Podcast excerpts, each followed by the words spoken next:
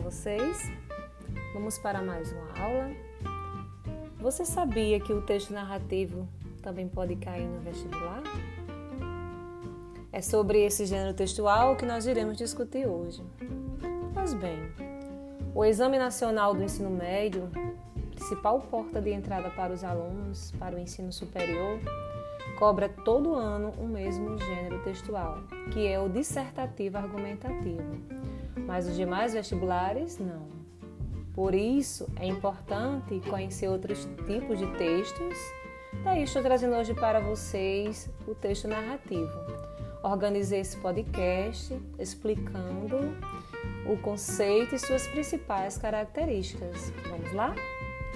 O que é um texto narrativo? O texto narrativo, alunos, é aquele que conta uma história por meio de uma sequência de fatos. Essa história é feita por personagens e uma trama bem elaborada.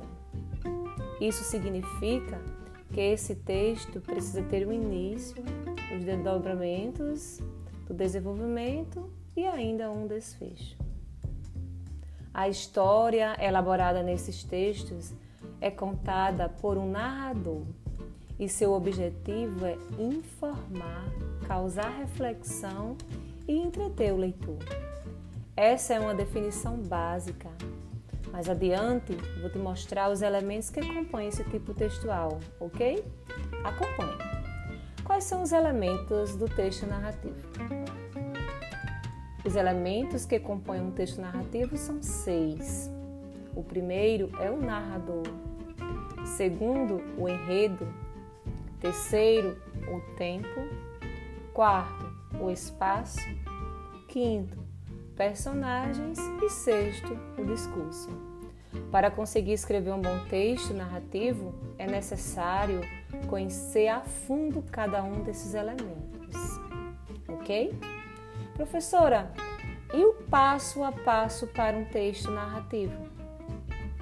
Para produzir um texto narrativo, você deve ter em primeiro lugar a escolha do seu enredo, pois será peça fundamental.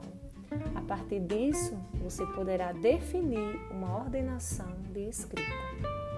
Então, estudem, pratiquem o hábito da leitura e da escrita para vocês poderem estar aí cada dia mais escrevendo bem.